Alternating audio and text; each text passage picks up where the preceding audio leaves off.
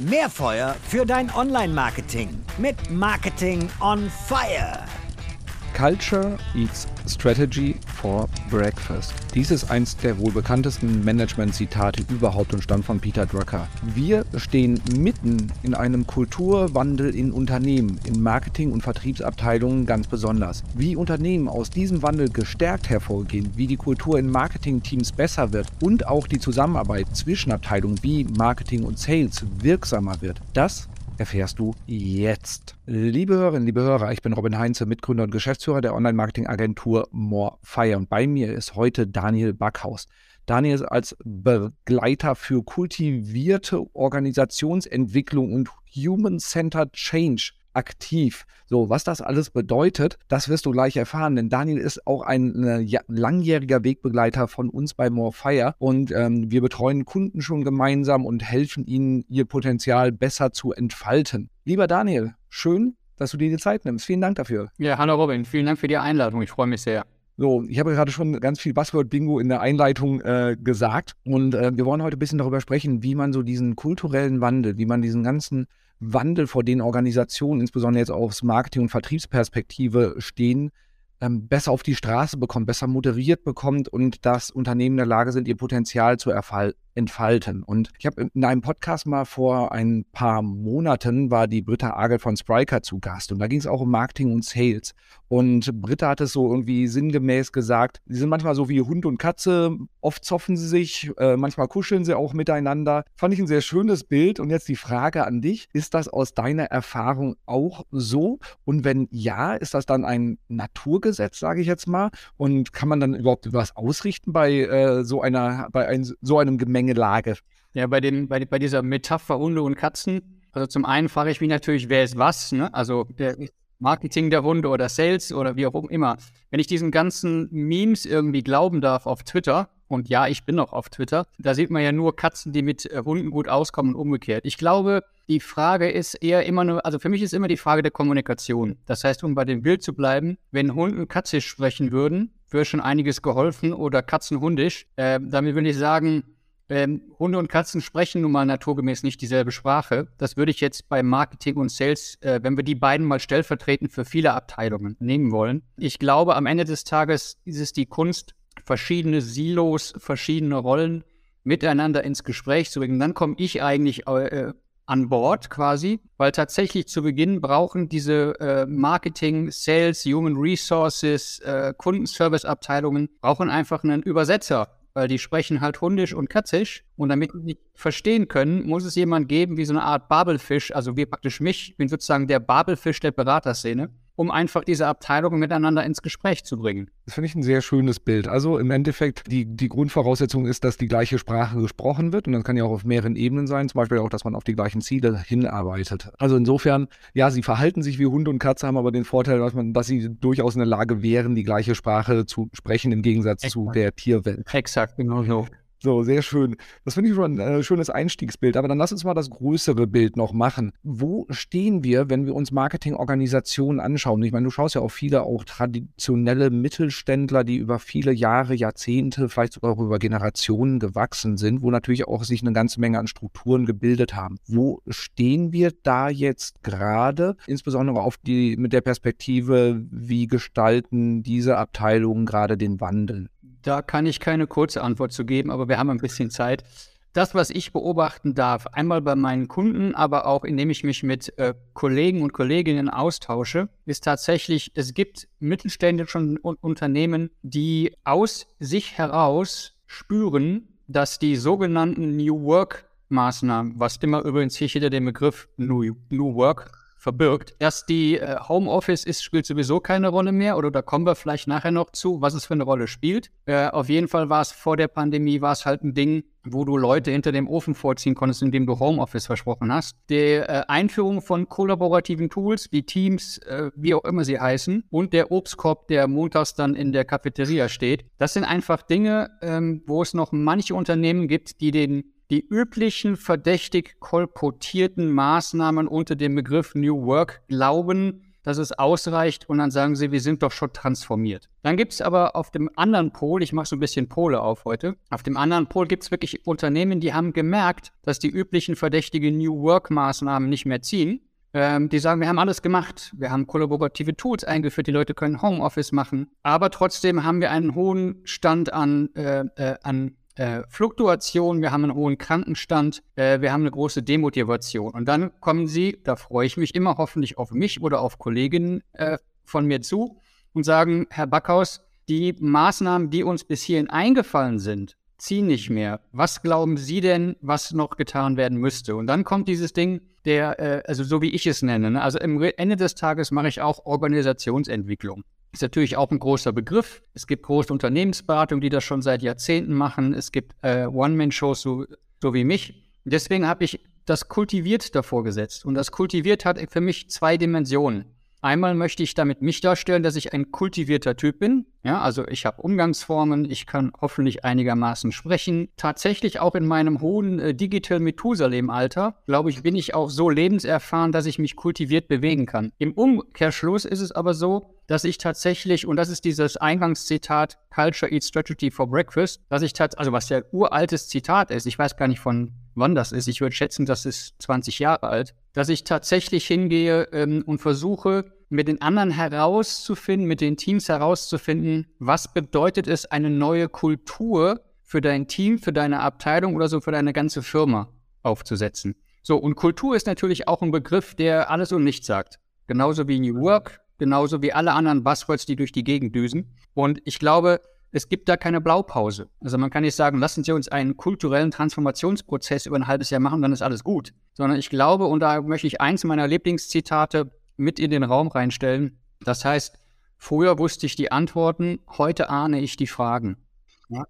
Ich glaube, ich war vor zehn Jahren, war ich so eine Heizdüse und war der tollste Berater der Welt und wusste alles besser. Und mit meiner Erfahrung irgendwie habe ich gedacht, nee, das ist arrogant. Das ist, du, du, du warst in der Hybris und versuche jetzt tatsächlich, äh, das hört sich, das hört sich vielleicht esoterisch an, ist aber wirklich äh, hart, mit harten Fakten zu belegen, auf, also durch meine Projekte, die ich hinter mich gebracht habe. Es geht wirklich darum, mit den Teams, mit den Unternehmen gemeinsam die richtigen Fragen herauszufinden. Und bitte nicht die Frage, welches kollaborative Tool wollen wir nehmen, sondern die Frage ist, wie wollen wir miteinander, füreinander und aufeinander zuarbeiten und das ist die Frage der Kultur, die dann aufgestellt werden, werden muss. Und auch eine Kultur, und da bin ich bei meinen Kunden sehr, sehr dankbar, dass denen von vornherein klar ist, der Backhaus kommt nicht für, vier Wochen ins äh, Unternehmen rein, ja, macht irgendwie 27 hübsche Folien und dödelt sich dann wieder raus, sondern die wissen, dass äh, Kulturentwicklung ist ein Marathon und kein Sprint.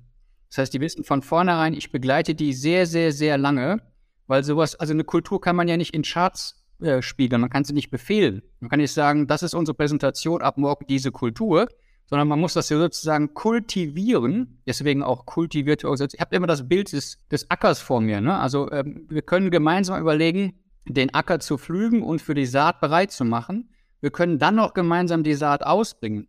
Aber wie die Pflanze später dann wachsen wird und wie sie aussieht, das wissen wir nicht. Ja, und deswegen ist es eine langfristige Begleitung, wenn man das Ganze kulturell und noch abschließend, lange Antwort, ich weiß, es ist tatsächlich Kulturarbeit, geht eher bottom-up als top-down. Die berühmt-berüchtigten Offsites, wo man sich mit dem Management zurückgezogen hat, ein Wochenende, zurückkam, sieben Folien hatte und sagte, wir wissen, wo es lang geht, die, glaube ich, sind vorbei, sondern man muss es bottom-up mit dem kompletten Team, muss man versuchen, eine neue Kultur ins Leben zu rufen. So, du hast jetzt gerade einen ganz wichtigen Punkt genannt. Ähm, zuerst war mein Eindruck, dass äh, Kultur dann ja im Prinzip die ganze Organisation betrifft und dann entsprechend halt eben auch von oben herab auch ähm, mit vorgegeben werden muss. Jetzt hast du gerade gesagt, das Ganze muss bottom-up passieren. Lass uns da mal direkt tiefer reingehen. Und zwar, wenn wir einfach dieses Thema was ein sehr großes aus meiner Erfahrung ist, diese Zusammenarbeit von verschiedenen Abteilungen. Das ist im B2B ganz oft das Thema Marketing und Sales.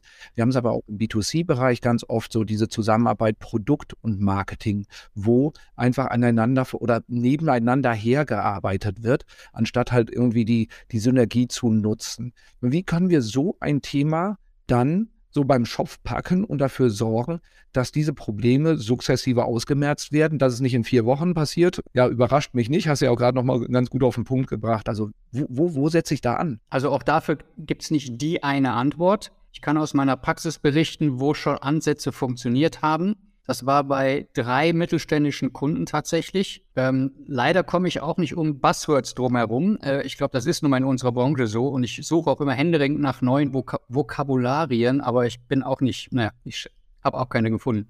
Ich glaube, ein guter Ansatz ist tatsächlich, den verschiedenen Abteilungen, wie soll ich das sagen, nahezubringen, dass sie kundenzentriert denken, handeln und eine Haltung haben müssen.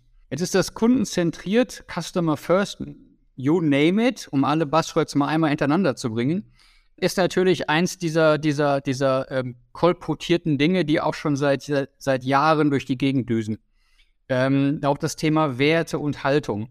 Und ich versuche immer, diese ganzen Buzzwords mit Leben zu füllen und versuche denen wirklich klar zu machen, was kundenzentriertes Denken tatsächlich kulturell bedeuten kann. Und ich glaube, zum, also als ein Beispiel ist das Thema Marketing. Und wenn ich jetzt hier stellvertretend Disziplin rausnehme und heißt das nicht, dass ich die explizit gerne bashen möchte, sondern ich könnte das für alle anderen Abteilungen auch noch machen. Also zum Beispiel Marketing, und das beobachte ich bei denen, zumindest die ich begleiten darf, war früher äh, rein Push. Das heißt, die haben ihre Botschaften Selbstverständlich zielgruppengerecht. Das war die Definition von kundenzentriert. Lasst uns unsere Zielgruppen irgendwie definieren und lasst uns unsere Marketingbotschaften raus, rauspushen. Und dann hat aber deren Arbeit aufgehört. Also Marketing hat gesagt, push und der Rest ist mir eigentlich vollkommen gleich. So, und wenn aber Marketing eine kundenzentrierte Haltung hat, dann denken Sie über das, ich habe meinen Job getan, wenn ich meine Marketingbotschaft zielgruppengerecht rausgepusht habe, hinaus und sagen, was bedeutet das denn für unsere Kundenservice-Kollegen? Was bedeutet das für den Dialog? Bis hin zu Marketing muss eigentlich Botschaften so präsentieren und verpacken, dass Dialog entsteht. Ja?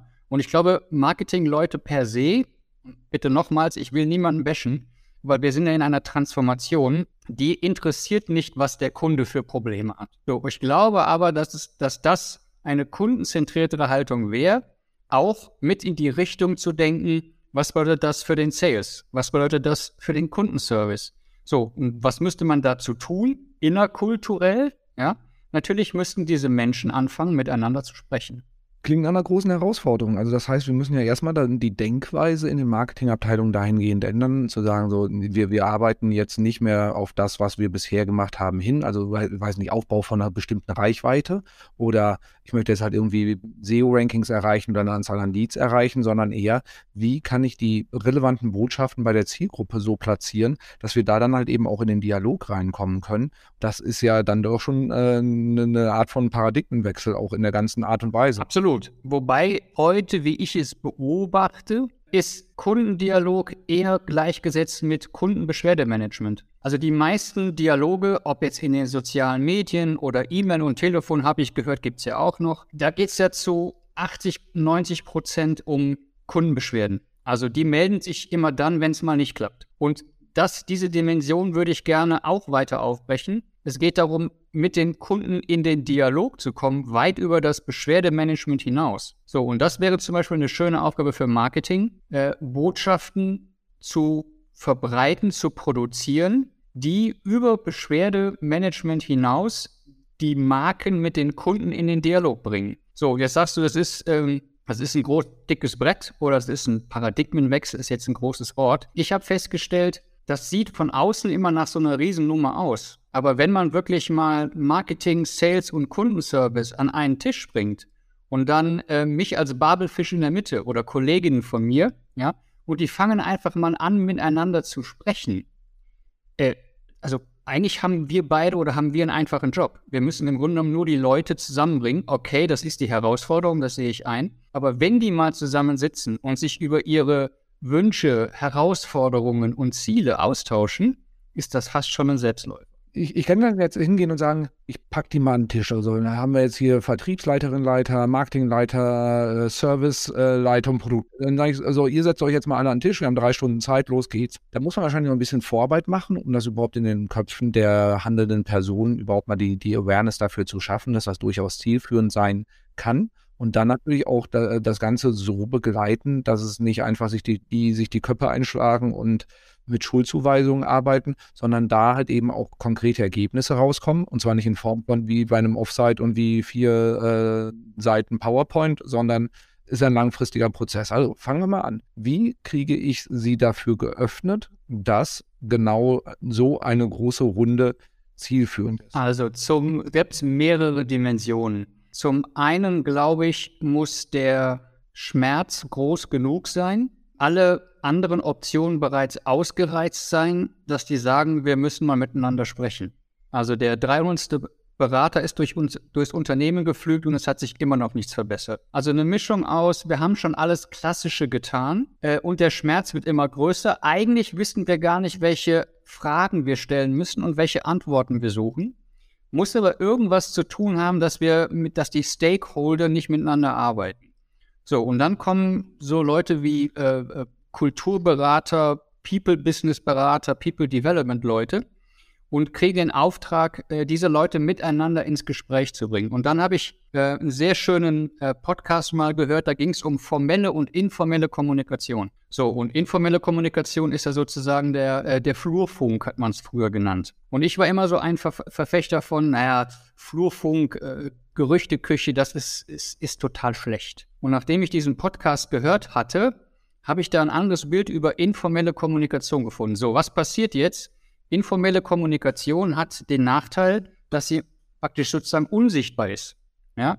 Oder nur zwischen verschiedenen äh, bestimmten Leuten stattfindet. So, und ich habe da, also das ist jetzt aus der Praxis gesprochen. Ich bin jetzt nicht am Theoretisieren, weil ich einen tollen Wikipedia-Eintrag äh, gelesen habe, sondern es ist Praxis. So, das heißt, es muss jemand kommen wie ich, also wirklich stellvertretend für Coach- und Beraterkollegen aus meiner Branche und muss im Grunde genommen eine so vertrauensvolle Atmosphäre schaffen. Und es ist mir tatsächlich schon zwei, dreimal gelungen bei großen Mittelständlern, um vor dem Kultur-Kick-Off-Workshop, nenn es wie du willst, die informellen Dinge zu erfahren. Weil das Phänomen ist, wenn diese Menschen dann mal an einem Tisch sitzen, ja, dann werden natürlich die unangenehmen Dinge, die informellen Dinge, die geheimen Dinge kommen nicht auf den Tisch. So, also gehe ich hin und versuche vorher mit den einzelnen Abteilungen und Teams, versuche ich herauszufinden, wie, sie, wie ist die formelle und informelle Kommunikation gewesen. Und dann ist es meine Rolle in, in, in, einem, in einem Meeting, nicht nur sozusagen ähm, zu Babelfischen, ja, um Hunde mit, an, mit Katzen ins Gespräch zu bringen, äh, sondern es ist auch, dass ich sehr, sehr wertschätzend, sehr, sehr feinfühlig auch die unausgesprochenen Dinge, die manchmal Jahre durchs, durchs, durchs Unternehmen wabern, auf, so auf den Tisch zu bringen, dass sie besprochen werden können. Und das ist jetzt wirklich Ding aus der, aus der Praxis. Das ist übrigens nicht immer angenehm. Ne? Also das ist wirklich eine große Herausforderung an so Leute wie, wie mich, das so zu gestalten, dass nachher alle rausgehen und im Grunde, also ich freue mich immer, wenn alle sagen, boah, gut, dass wir mal miteinander gesprochen haben oder boah, gut, dass das mal auf den Tisch gekommen ist, weil die unangenehmen informellen Dinge äh, werden nicht gesehen, nicht behandelt und wenn die besprochen werden, ist schon die halbe Transformation hast du schon hinter dir. Wer initiiert so ein Meeting, so eine Runde, so äh, oder diesen gesamten Prozess? Du hast jetzt vorhin gesagt, ähm, bottom-up. Also das heißt, es müsste aus den einzelnen Abteilungen kommen, also dass die Marketingabteilung sagt, so, wir würden jetzt hier gerne mal alle an einen Tisch bringen, oder ist es in so einem Fall nicht viel zielführender, wenn die Geschäftsleitung sagt, so, hier, wir bleiben hier weit unter unseren Möglichkeiten, wir erreichen unsere Ziele nicht, wie auch immer. Also das heißt, das Thema Schmerz ist groß. Setzt euch mal bitte zusammen. Also was ist der optimale Weg? Also oftmals entstehen solche Impulse, einen, lass es uns kulturellen Change anzustoßen, ähm, kommt meistens aus dem mittleren Management. So, weil die, ähm, das, wie heißt denn das, die, die Mitarbeiter wollte sagen, das untere Management, ist ja Quatsch. Also die, die Mitarbeiter sind die, die so sehr im operativen Alltag gefangen sind, dass sie oftmals, und das ist nicht als Vorwurf zu verstehen, sogar, sogar eher mitleidig, dass sie nicht auf die Idee kommen, mal den Finger zu heben und äh, sagen, es geht nicht weiter. Oftmals merkt man, dass, das die, dass es für die zu viel ist anhand von Krankenständen, Burnout, Boreout oder was auch immer. So, dann ist es aber so, dass die Geschäftsleitungen, Vorstände dass die oftmals, und ich will das nicht pauschalisieren, das muss nicht überall so sein, aber dass die oftmals so weit weg sind vom operativen Geschäft und vom Schmerz, dass die auch keinen Anlass sehen, keine Motivation, etwas Neues auszuprobieren oder zu sagen, was müssen wir denn noch tun, damit es besser wird. Also die meisten Impulse für äh, für kulturelle Transformationen kommen aus dem mittleren Management. Und das ist dann so, weil die im Grunde genommen, die sind ähm, zahlengetrieben genug, um zu sagen, wir haben ein Problem, die Umsätze stagnieren, gehen zurück, was auch immer. Die wissen auch, wir haben hohe Fluktuationen und Krankenstände. Und die haben noch den Kontakt zu den Mitarbeitern und sehen, wenn es gute Führungskräfte sind, ja, sehen auch die menschliche Seite und sagen, Mensch, meinem Team geht es gerade nicht gut. Und ich meine nicht gut, dass sie den neuesten Rechner haben, sondern ich meine nicht gut, dass die blass und demotiviert äh, ins Büro kommen oder sogar sich krank melden und sagen, hier stimmt irgendwas nicht. Also Impulse, etwas solches zu machen, kommt fast zu 90 Prozent aus dem mittleren Management. Und das sind auch die, die das dann auf ihrer Ebene im Prinzip am besten initiieren und klären können? Exakt. Das Interessante daran ist, ähm, die müssen natürlich nach oben, müssen sie sich das Budget holen. Das heißt, die haben ein großes Erklärungsbedürftig. Warum soll man, ich nenne jetzt irgendeine Zahl, 20.000 Euro für einen Berater ausgeben, damit der esoterisch dieses kulturelle Schnickschnack macht? Also muss man dem, den, den, der oberen, des, dem oberen Management sehr, sehr strukturiert erklären, was man beobachtet. Man muss es mit KPIs belegen. Ja, und das ist meistens dann wirklich Krankenstände, Fluktuation oder auch durch Umfragen herausgefundene Demotivation des Teams. Und man muss sozusagen nach unten hin das dem Team schmackhaft machen, weil, stell dir vor, jetzt kommt ein Berater, der irgendwas mit Kultur machen will. Dann sagt das Team, sag mal, bist du wahnsinnig? Ich weiß jetzt schon nicht, wie ich meinen mein, mein, mein operativen Alltag äh, durchkriegen will. Jetzt soll man auch noch in Workshops teilnehmen, wo wir irgendwie über Rollen sprechen und über neue Strukturen und so weiter. Das heißt, im Grunde genommen ist die Vorbereitung mit dem mittleren Management ist eigentlich das Essentielle, das Verkaufen, aber jetzt in Anführungsstrichen, das Verkaufen budgetär KPI-mäßig nach oben und das Verkaufen kulturell, strukturell, what's in for me zum Team hin. Das ist eigentlich äh, schon die halbe Miete, das sehr, sehr, sehr ordentlich vorzubereiten. Du hast jetzt als KPI solche Sachen wie Fluktuationen und Krankenstände mit reingenommen. Erfahrungsgemäß kriegt man die Sales-Abteilung, so nehme ich es immer wahr, über andere KPIs, nämlich Umsatz. So, das heißt, wenn wir da schön vermitteln können, ja, ihr lasst da, wenn diese Sachen nicht gefixt werden, wenn ihr diese Schnittstellen nicht sauber, ja, sag mal, in, in, in Einklang bringt, dann lasst ihr einfach wahnsinnig viel Umsatzpotenzial auf der Straße liegen. Also eine Geschäftsführung kriegt man mit dem Thema, eine Vertriebsabteilung, die ja oft äh, finanziell auch incentiviert werden, kriegt man über das Thema, Marketingabteilung auch aber die erst beiden genannten deutlich stärker aus meiner Erfahrung. So, kann man das belegen, dass wenn genau diese Themen laufen, wir auch mehr Umsatz machen?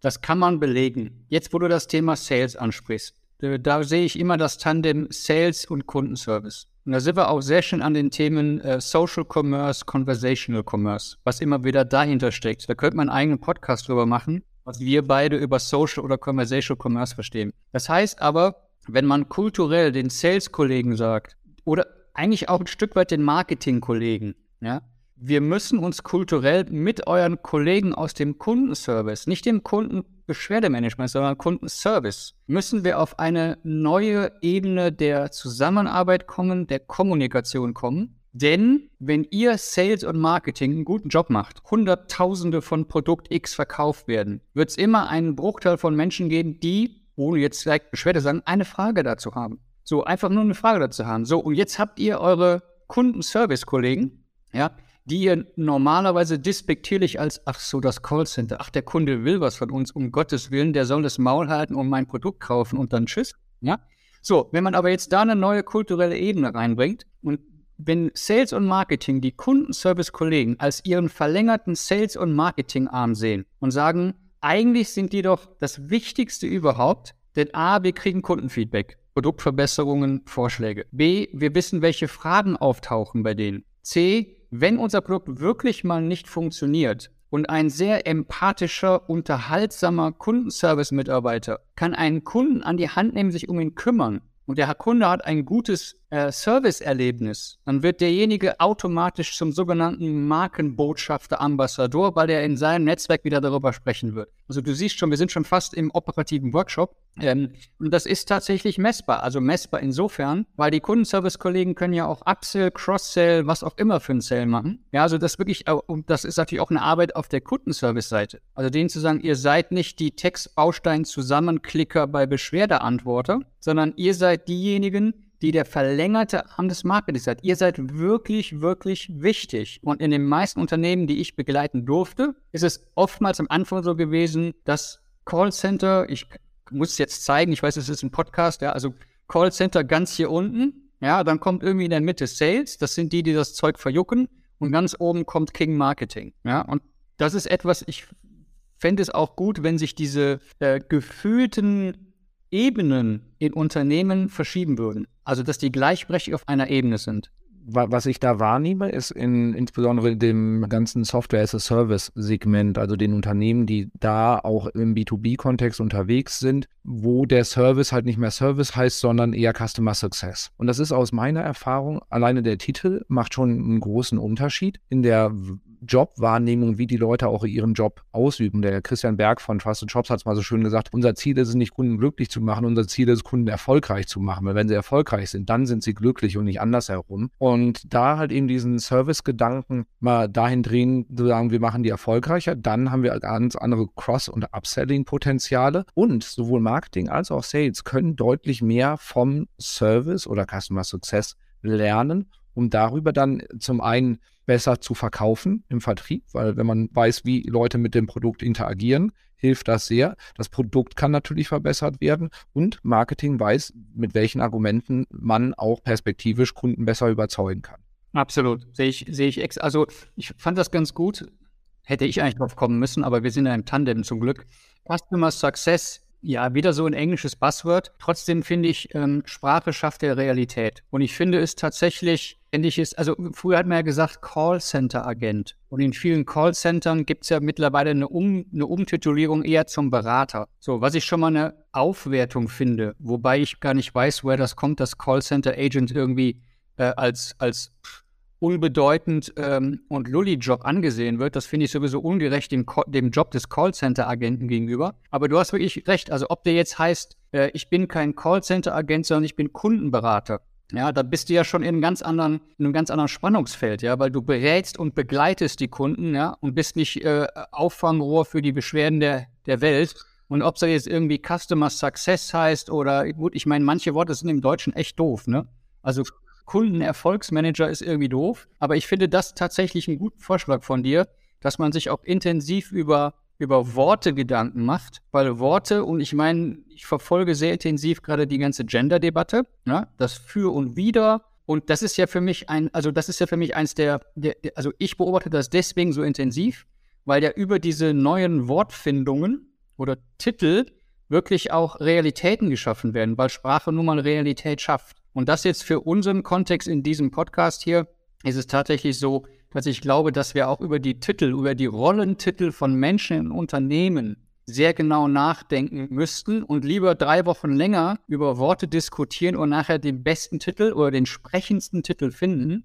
Ich glaube, damit ist eigentlich auch ein Bestandteil der Kulturarbeit. So, dieses Worte äh, schaffen Realitäten hat gerade bei mir direkt einen Impuls ausgelöst. Und jetzt hatte ich eine ähm, Debatte, war das, mit ähm, sehr vielen Leuten auch eher vertriebsorientiert. Und es ging halt eben darum, um, auch um diese Zusammenarbeit von Marketing und Sales.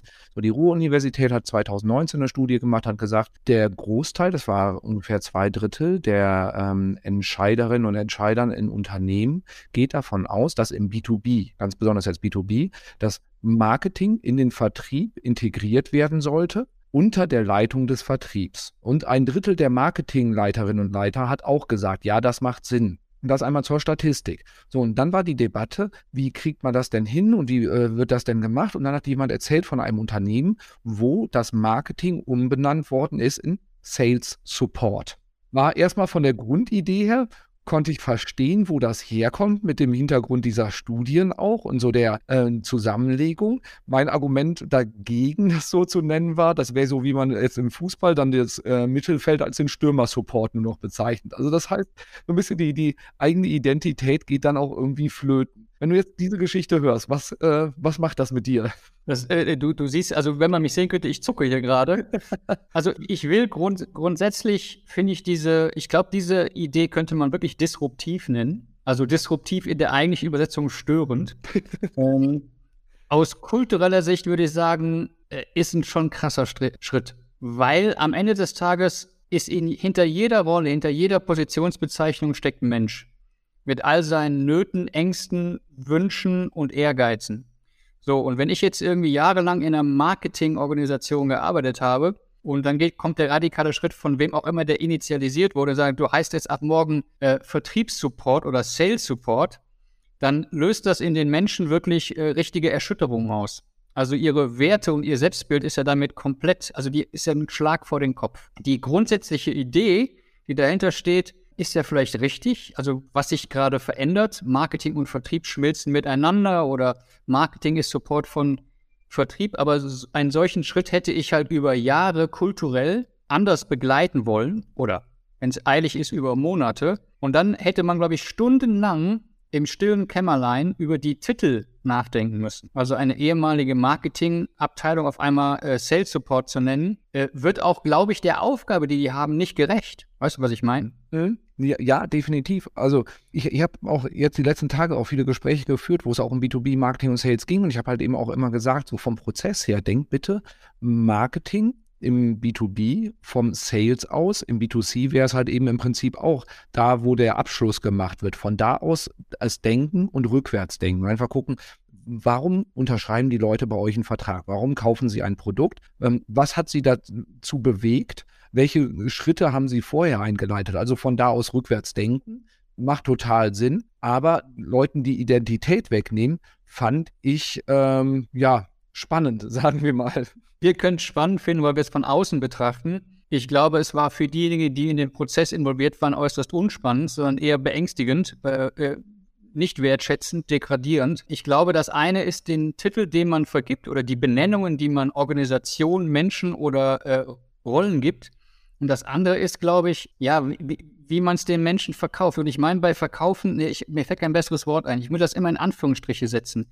Äh, wie man die Menschen Nein, wie, wie man es den Menschen erklärt. Und ich glaube auch auf dem Weg dorthin muss man solche radikalen Ideen mit den Menschen, die es betrifft, besprechen, deren Feedback und deren Ängste im Vorfeld hören. Und wenn man diese ganzen Informationen hat, dann kann man sich immer noch überlegen, wie radikal kann der Schritt ausfallen? Kann ich den Schritt überhaupt gehen? Und wie ist der Weg, den wir zusammen gehen müssen? Ich weiß nicht, kennst du dieses Prinzip der ähm, Desire Paths. Also es, es, gab mal eine Universität, ich bin mir nie sicher, ich glaube, ich glaub, das war Cambridge. Die haben ihren Hof, also die Wege zwischen den einzelnen Gebäuden, wollten die neu machen. Und dann haben die gesagt, okay, bevor wir uns jetzt überlegen, wo wir die Wege hermachen, machen wir folgendes. Wir machen überall Gras. Also, ein, also hunderte von Quadratmetern, tausende von Quadratmetern und warten ein halbes Jahr. Und die Studenten und Professoren werden sich ihre Wege suchen. Das heißt, nach einem halben Jahr konnte man auf der Wiese sehen, welche Pfade ausgetreten waren. Und da haben sie ihre Wege hingebaut. Das heißt, wie komme ich da jetzt drauf? Für mich ist Kulturarbeit immer so ein bisschen, man bestellt das Feld, man macht eine Wiese. Gibt aber jetzt nicht, also früher war es so, dann ähm, die Beratungen und die Geschäftsführung haben gesagt, wir machen einen neuen Garten und wir pflastern die Wege schon mal. Aber die Frage ist ja, sind das überhaupt die Wege, die die Mitarbeiter gehen wollen? Das heißt, die Kunst ist es, du machst jetzt also, in dem, um in dem Bild zu bleiben, du machst zwischen den ganzen Gebäuden, die Gebäude stellvertretend sind dann die Abteilungen, säst du Wiese aus und machst erstmal keine Wege. Und dann wartest du mal ab, wie die Menschen sich die Wege suchen. Also was ist die, der kürzeste Weg? Vielleicht gibt es irgendwo Plätze, wo es ganz ausgetreten ist, weil dort Menschen immer stehen bleiben, sich unterhalten. Und nach einem halben Jahr sagst du, okay, jetzt wissen wir, wie die passenden Wege zu unserem System sind. Jetzt können wir sie pflastern. Hoffe, ich habe mich jetzt gut ausgedrückt. Also ist das deutlich geworden? Ich, ich, finde es ein sehr, sehr schönes Bild. Ich finde es auch sehr gut nachvollziehbar. Und jetzt kommt dann, ich, ich, ich habe ja die Ja-Aber-Aufgabe dann jetzt hier in dem, in dem Kontext. Ja, aber was ist, wenn die Leute nicht anfangen zu gehen? Weil bisher sind sie ja in ihren Silos geblieben, haben, haben ihre Gebäude quasi gar nicht verlassen, teilweise, oder nur, wenn sie geschubst worden sind. Was, was ist, wenn ich dann an dem sage, so, besucht euch mal gegenseitig, geht mal diese Wege und da passiert irgendwie nicht so. Wie kriege ich da dann ein bisschen mehr, sage ich mal, PS auf die Straße oder so? Also super schöne Frage. Jetzt werden wir fast schon philosophisch. Jetzt haben wir gerade irgendwie Desire Paths und, und so weiter. Ich glaube, das ist so ein bisschen wie in der Fitness- und Ernährungsberatung. Also, wenn du sagst, Sport ist gut und so weiter, sitzt zu Hause und machst nichts, ja, naja, dann wirst du halt schlapp oder nimmst zu. Das heißt, ich würde aus diesem Bild herauskommen, würde ich den Mitarbeitern, dem mittleren Management sagen, wenn wir uns entwickeln wollen, wenn wir schlank und sportlich bleiben wollen, und ich rede nicht über dieses Selbstoptimierungsgedöne, sondern einfach nur ganz normal schlank und sportlich und fit, dann müsst ihr euch bewegen. Das heißt, wenn ihr nicht rausgeht und euch die Wege sucht und die, die Pfade austrampelt, damit sie gepflastert werden können, dann müsst ihr euch nicht wundern, wenn ihr den ganzen Tag immer schlapper, immer dicker und immer unzufriedener werdet. Also man muss ihn schon, also das heißt jetzt übersetzt, das wäre eine Aufgabe eines Externen, so wie ich das bin. Man müsste denen schon sagen, was der Sinn hinter den, die, der Wiese ist und warum es sich lohnt, diese Wiese zu beschreiten. Also nur zu sagen, wir machen eine Wiese und dann sitzen, also ich finde das sehr gut, dein Aber-Einwand. Ja, man muss den Leuten, also das wäre ja im Grunde genommen eine Präsentation. Man sagt, ich zeige euch jetzt ein Bild von der Wiese, ist doch hübsch geworden, oder? So sieht's ab morgen aus. Ihr müsst nur noch rausgehen und Ball spielen. Und dann sagen die alle, ja, pff, wieso sollen wir das tun? Also muss man ihnen ein Stück weit erklären, warum es Sinn macht, rauszugehen, auf der Wiese zu laufen. Empfiehlst du dann als zusätzliche Motivation, das auch in Zielvereinbarungen mit reinzupacken, dass man halt eben dem Marketing sagt, also ihr müsst eine gewisse Anzahl an kollaborativen Projekten mit dem Sales machen oder dass man die beiden daran incentiviert und sagt, so Marketing wird jetzt gemessen an Sales Qualified Leads und Sales wird daran gemessen, wie viele Leads aus dem Marketing sie äh, umwandeln, sodass man da quasi den auch so in gewisser Weise ein gemeinsames Ziel aufzwingt. Absolut. Wobei du hast jetzt, so wie ich das verstanden habe, hast du bei den gemeinsamen Zielen äh, harte KPIs genannt, also Übersteigerungen. Ich weiß, dass, das, dass, da, dass da wenige Bock drauf haben, ja, aber ich glaube, in diesen berühmt-berüchtigten Zielvereinbarungen sollten unbedingt auch weiche Faktoren rein. Das gibt jetzt auch keine Pauschalantwort. Keine Ahnung. In der Zielvereinbarung könnte drinstehen, der Typ oder die Frau aus dem Sales muss zwei Wochen im Marketing hospitieren. Äh, die Leute aus dem Marketing, oh, da fällt mir gerade ein, ich will den, die, den Firmennamen jetzt nicht nennen, weil ich nicht weiß, ob ich das nach außen geben darf, aber es gibt eine Firma in Köln tatsächlich, die haben in den Zielvereinbarungen ihrer Produkt-, Marketing- und Sales Manager drinstehen, dass die pro Jahr mindestens drei Tage im Callcenter sitzen müssen. Und das finde ich wirklich brillant. Also das ist in der Zielvereinbarung. Die müssen das auch nachweisen. Weil was hat das als Effekt? Wenn du in deinem Kämmerlein sitzt und immer nur vor dich hin produzierst und Marketingst und Sales machst, verlierst du irgendwann die Bindung zu den wirklichen Kunden. Vielleicht ist es auch eine Form der Kundenzentriertheit. Wenn die sozusagen in der Zielvereinbarung gezwungen werden, drei Tage pro Jahr echt an die Front zu gehen, sich die Beschwerden anzuhören, naja, die wenigsten Kunden rufen an und sagen, ihr seid toll. Also sozusagen die Feedbacks, wenn man es mal positiv aussieht, der Kunden sich anzuhören bekommen die von ihrem Job einmal ein völlig anderes Bild. Und das müsste in meinen Augen die Zielvereinbarung das als ein weicherer Faktor müsste damit rein. Finde ich ein sehr schönes Beispiel. Ich habe jetzt die Tage bei der OMR, hatte ich auch eine Masterclass zum Thema B2B-Marketing, habe dann auch mal gehört, das waren irgendwie 200, weiß nicht, 20, 30 Leute im Raum und mal gehört, es waren ungefähr drei Viertel Marketer, ein Viertel Vertriebler, äh, so ungefähr von, von der Range. Und von, ich habe bei den Marketern gefragt, wie, wie, viele von euch haben schon bei Sales Calls oder so Discovery Calls mal mitgehört oder die selber geführt? Lass es 10 Prozent gewesen sein. Das heißt, so dieses Ohr am Gleis. Wie sprechen die überhaupt mit dem Kunden? Wie sprechen die Kunden mit uns? Welche Fragen stellen die? Welches Vokabular benutzen die? War den meisten fremd. Das ist jetzt kein Vorwurf an die Leute, ähm, sondern es ist etwas, was man halt eben dann auch durch solche ähm, das sind zwar softe Themen, also nicht sehr KPI-getrieben, also schon eine klare Vorgabe, du machst das jetzt. Punkt. Ich glaube, es, also es, am Ende, wir reden jetzt wieder nur, nur in Anführungszeichen über Kommunikation. Aber das in dem Unternehmen, wo ich reingucken durfte, die gezwungen wurden, ich meine, unter uns, die Produkt-Marketing-Vertriebsleute hatten natürlich null Bock, Callcenter zu setzen. Ja, das war für die der Albtraum. Die wurden gezwungen. Und ich habe mit vielen von denen, die dann mal einen Tag, zwei, drei im Callcenter waren, die haben gesagt, es war anstrengend. Die hatten einen ganz anderen Respekt vor den Callcenter-Kollegen, vor den, vor den Kunden. Und ich möchte es fast sagen, die haben in, in eine Perspektive auf, auf ihre Arbeit, auf ihren Job. Es war ein Gamechanger. Weil die, die haben gesagt, das war mir nicht bewusst. Meistens sehen die nur Zahlen von Kundenzufriedenheitsindizes ja, aber die haben halt nicht wirklich nicht gefühlt, wie es ganz vorne aussieht. Ein ähnliches Beispiel, ich weiß nicht mehr, bei welchem Unternehmen es war, wo die Marketingleute gezwungen wurden, die mussten einmal im Jahr mit dem Außendienst rausfahren. Also wenn die wirklich da Klinken putzen gehen bei den Bestandskunden. Und da hat weder das Marketing Bock drauf gehabt, noch weniger hatte der Außendienst hatte Bock darauf, dass da jetzt so ein Marketing-Hansel daneben denen sitzt und irgendwie dumme Fragen stellt und denen noch den Kaffee wegtrinkt. Aber alle, die das dann einfach gemacht haben, also da gibt es halt eben auch Szenarien, wo das was nicht unbedingt zur, zur Annäherung von Marketing und Vertrieb geführt hat, sondern eher im Gegenteil, weil nicht, manchmal war es dann doch eher Hund und Katze. Aber in vielen Fällen war es halt e ähnlich, wie du es geschildert hast. Man hat sehr, sehr viel in der Zeit voneinander lernen können. Vielleicht hätte ich so ein abrundendes Thema. Jetzt kam ich drauf, weil du das gesagt hast. Also bei dem ganzen Thema der, lass es uns mal kulturelle Transformation nennen ist es nicht so, dass äh, wenn die kulturelle Transformation losläuft und man ein halbes oder ein Jahr alt ist, dass alle, dass 100 Prozent der Mitarbeiter glücklich, höchst motiviert, äh, pfeifend jeden Morgen ins Homeoffice steigen oder ins Büro fahren. Sondern wenn man eine solche kulturelle Reise antritt, muss man von vornherein damit rechnen, dass auch, es auch Menschen gibt, die diese Reise, also die erstmals verstehen, wo die Reise überhaupt hingeht und die zum Zweiten dann sagen, das ist nicht meine mein Weg. Also das ist nicht, wo ich mich hinentwickeln möchte.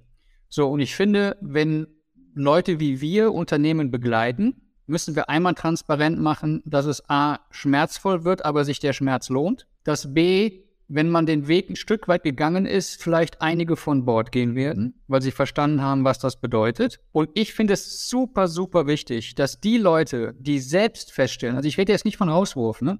Rede ich von raus, weil der nicht performt. Ich rede davon, dass die Menschen selbst feststellen, ich fühle mich hier nicht mehr wohl, das ist nicht meine Rolle, dass man dann auch sich um diese Menschen extrem gut kümmert, um zu sagen, also A, die von Bord lässt und nicht krampfhaft an Bord behält, sondern die da auch eine Begleitung anbietet, eine neue Rolle in einem neuen Unternehmen zu finden. So, und das ist sozusagen die große, das große Bild, ähm, was ich mal für diese Journey, die Unternehmen beginnen, wenn sie sich kulturell, strukturell verändern wollen, äh, die müssen gewahr sein, dass es äh, mit Schmerzfreude einhergeht. Transformation ist schmerzhaft, aber sie lohnt sich. Das als Fazit. Sowohl für die Gesamtorganisation als auch dann im Speziellen, wenn es um die Zusammenarbeit von Marketing, Vertrieb, Service, wie auch immer diese Schnittstellen, wo du, liebe Hörerinnen, liebe Hörer, wahrscheinlich irgendwo angrenzend unterwegs bist, sonst würdest du wahrscheinlich nicht einen Podcast namens Marketing on Fire hören. So, das sagt Daniel Backhaus. Meine Zusammenfassung daraus ist, eigentlich sagt, sagt dieser Satz schon sehr, sehr viel, wie man dabei vorgeht, worauf man dabei achten muss. Diese Prozesse, die Zusammenarbeit zwischen Abteilungen und innerhalb von Abteilungen überhaupt vorantreiben zu können, diese Problematiken anzugehen, das passiert laut Daniel immer erst dann, wenn der Schmerz sehr, sehr groß ist. Er wird meistens vom mittleren Management, also zum Beispiel Marketingleiterin, Marketingleiter, Vertriebsleiterin, Vertriebsleiter etc. initiiert, da die operative Ebene oft ja nicht diese Handlungsbefugnis hat und auch den Schmerz gar nicht so sieht und die Geschäftsführung auch ähm, im Prinzip sehr stark auf die Ergebnisse schaut und gar nicht so diesen alltäglichen Schmerz mitbekommt. Die Voraussetzung, damit das gelöst wird, ist, dass eine gemeinsame Sprache gesprochen wird und alle beteiligten Personen sich zusammen an einen Tisch setzen, gerne unter externer Begleitung, die ein sehr gutes Gefühl dafür hat, wie wird auch informell kommuniziert, wie wird im Flurfunk gesprochen, was sind so eigentlich die Themen, die die Leute auf dem Tisch haben, die bisher aber gar nicht auf den Tisch gelegt werden, nicht offen ausgesprochen werden. Und dass man dann, wenn dieser Schmerz groß genug ist, auch in der Lage ist, das als Initialzündung zu nutzen und sagen, lass uns das Thema jetzt mal anpacken und lass uns mal ähm, schauen, wie wir das Ganze besser machen können. KPIs, die man dafür ähm, heranziehen kann, um halt auch eine Geschäftsleitung davon zu überzeugen, dass so ein Prozess sich lohnt, sind solche Themen wie Krankenstand oder auch, ähm, sage ich mal, die ähm, ja, Abwanderungsquote bei Mitarbeitenden auf der einen Seite, aber auch das ganze Thema Umsatz pro Kunde, Customer Lifetime Value, Cross- und Upselling-Zahlen, die dadurch verbessert werden können. Also dass man an beiden Seiten der KPI-Skala auch ansetzt, um da dann auch dieses Management bei Ihnen zu haben, solche Prozesse an stoßen zu dürfen. Ganz wichtig dabei ist, dass man die Leute mitnimmt. Also das heißt, Kulturwandel, hat Daniel auch schon gesagt, bottom-up, die Leute müssen alle mitgenommen werden. Es darf nicht passieren, dass so die Identität, so das, wo ich immer dran geglaubt habe, auf einmal weg ist und die Leute durch radikale Schritte, die gemacht werden, ähm, manchmal in eine Schockstarre geraten oder wirklich auch dann so dieses Thema innere Kündigung, kann ich mir gut vorstellen, dass das dann all dem auch als nächstes dann noch kommt. Wichtig ist halt, die Leute zu motivieren, dass sie Bock haben, diesen Prozess mitzugehen, weil sie sehen, dass es ihren Arbeitsalltag, ihr Leben besser macht, wohl wissend, dass es nicht auf jeden zutrifft. Nicht jeder findet das nachher besser als das vorher.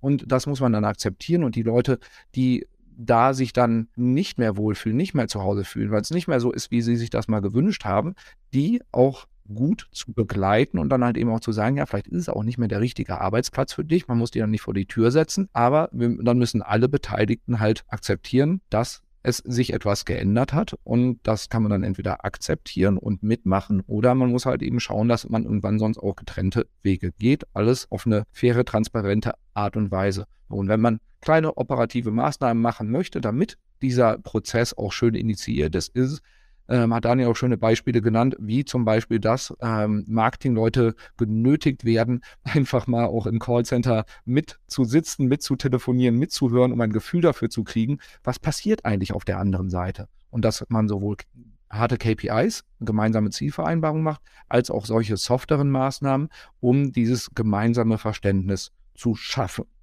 So, das ist das, was ich jetzt hier mitgenommen habe, Daniel. Was möchtest du noch ergänzen? Erstmal bin ich tiefst beeindruckt über diese unfassbare Zusammenfassung. Wie hast du das denn gemacht? Hast du irgendwie ein KI mitlaufen lassen, die der geschrieben hat? Oder hast du das, ist das noch echt? Ich, ich arbeite noch mit echter Intelligenz, wenn ich okay. zuhöre. Ähm, ich meine das jetzt ernst. Also ich bin tief beeindruckt über diese, über diese Zusammenfassung. Ich möchte tatsächlich noch eine kleine Abrundung machen. Du bist eingestiegen mit, äh, Transformation ist schmerzhaft, aber es lohnt sich. Da möchte ich nochmal betonen, es lohnt sich insbesondere für die Menschen in Unternehmen. Und ich habe das immer vor Augen oder mein Credo, Leitsatz, nenn es wie du willst, ist, also wenn es möglichst vielen Individuen in einem System gut geht, geht es automatisch dem System gut. Insofern sehe ich dieses ähm, Transformation ist schmerzhaft, aber es lohnt sich, sehe ich nicht im Sinne von auf äh, Umsatzeinbrüche und dann sind wir irgendwie wieder oben. Ich sehe es von, dass es sich für die Menschen lohnen muss, weil wenn die Transformation sich für die Menschen nicht lohnt, braucht man nicht anfangen, sich zu transformieren. Das finde ich ein sehr, sehr schönes Schlusswort, weil äh, wenn du die Leute nicht mitnimmst, dann wird es auch eh nie funktionieren. So, liebe Hörerinnen, liebe Hörer, wenn du mit dem Daniel in Kontakt treten willst, mehr darüber erfahren willst, wenn du äh, sagst, boah, ja, bei uns genau da drückt der Schuh, der Schmerz ist langsam groß genug, ich packe dir seine Kontaktdaten, LinkedIn-Profil etc., alles mit in die Show Notes rein oder einfach nach Daniel Backhaus ähm, suchen, dann werdet ihr ihn finden. Und ähm, meine Empfehlung ganz klar, wenn ihr da ein Thema habt, redet mal mit ihm. Also aus dem Gespräch gehst du definitiv klüger als dümmer raus. Und ähm, meistens macht es dazu auch noch sehr, sehr große Freude, auch wenn er manchmal schmerzhafte Themen ansprechen kann. So, und auch einige Projekte, die wir gemeinsam bei Kunden haben, äh, sprechen eine sehr deutliche Sprache, dass man, wenn diese Sachen auf die Straße gebracht werden kann, auch in Sachen Marketing, wesentlich mehr bewegen kann, wesentlich mehr umgesetzt bekommt und auch wirklich dann aufs nächste Level kommt, was auch immer wieder ein schönes äh, Argument äh, für das äh, gehobene Management dann auch ist in den äh, Unternehmen. So, lieber Daniel, vielen, vielen Dank. Es war wie immer ein Fest mit dir. Ich habe sehr viel mitgenommen. Es hat großen Spaß gemacht. Mir auch. Und vielen Dank für die charmante Abmoderation. sehr schön. So, und dann, ach ja, Podcast abonnieren nicht vergessen, damit du auch die nächsten Episoden nicht verpasst. Und wir hören uns dann in der nächsten Woche. Bis bald. Tschüss. Tschüss.